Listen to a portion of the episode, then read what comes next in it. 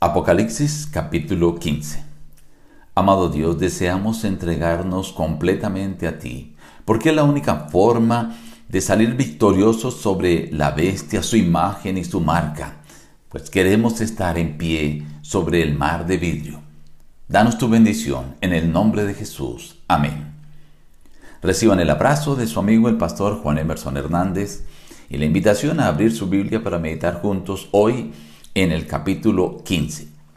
Vi en el cielo otra señal grande y admirable, siete ángeles con las siete plagas postreras, porque en ellas se consumaba la ira de Dios. También vi como un mar de vidrio mezclado con fuego, y a los que habían alcanzado la victoria sobre la bestia y su imagen, sobre la marca y el número de su nombre, de pie sobre el mar de vidrio con las arpas de Dios.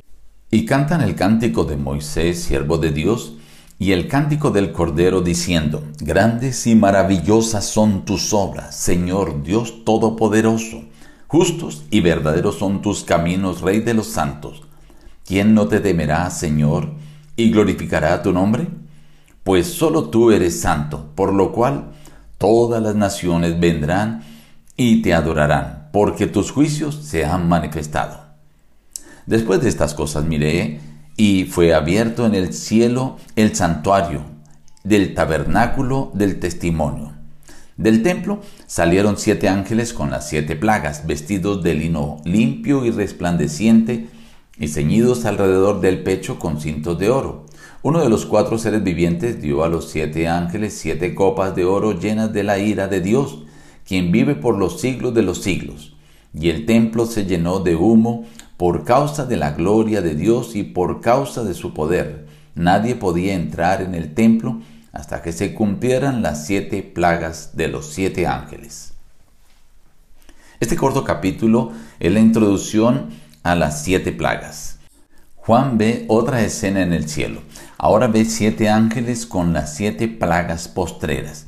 Es interesante saber que las plagas se mencionan en Éxodo, que fueron los juicios de Dios contra la nación que quiso privar de libertad al pueblo de Dios. En esa ocasión fueron diez plagas, pero ahora se mencionan siete plagas. Estas plagas, a diferencia de las siete trompetas, afectan a la tierra en su totalidad. Las siete trompetas, ustedes recuerdan, solo se afectaba a una tercera parte de la tierra en un lugar y otra tercera parte de la tierra en otro lugar. Aquí se afecta la tierra en su totalidad. Esto quiere decir que serán plagas sin igual, aunque todavía falta ver la descripción de los juicios de Dios sobre Satanás cuando será destruido con todos sus seguidores. Pero también menciona un contraste. Después ve el mar de vidrio mezclado con fuego. Al parecer ese fuego es el reflejo de la gloria de Dios.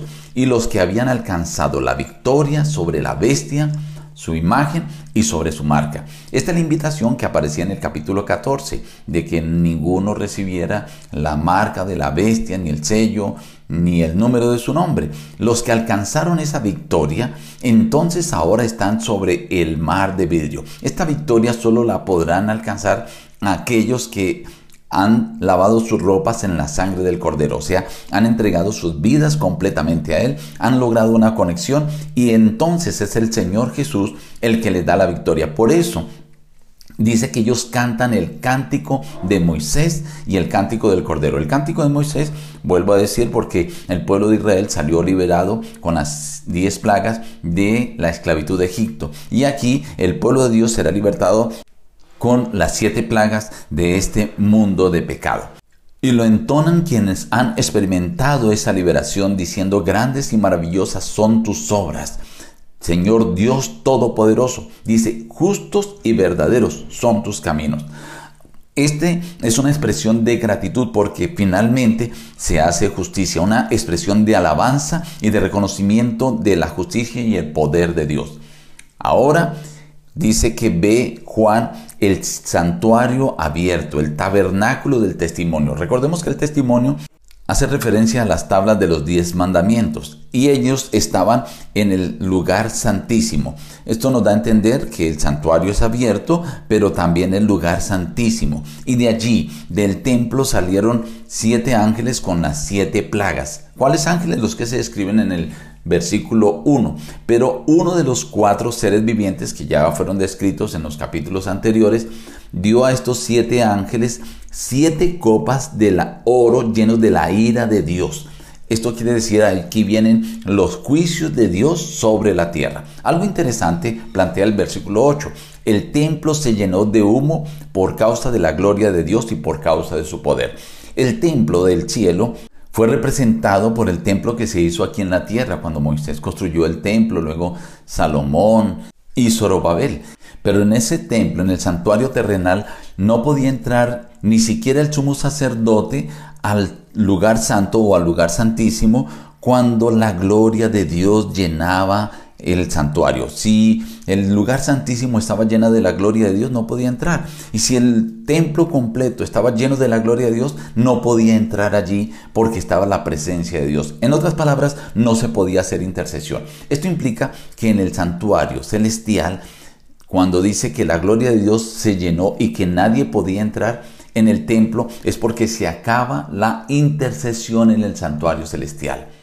El tiempo de gracia se termina y empiezan a caer las siete postreras plagas. Estimado amigo, el libro del Apocalipsis nos va llevando poco a poco al momento final y culminante. Este es el momento, esta es la hora para que tú te entregues a Jesús, porque es la única manera de vencer a la bestia, de, vencer su marca, su imagen, de no adorarla y tener la seguridad de que podrás estar en pie con todos los redimidos sobre el mar de vidrio. Nos despedimos diciendo, busca a Dios en primer lugar cada día y las demás bendiciones te serán añadidas. Que Dios te bendiga.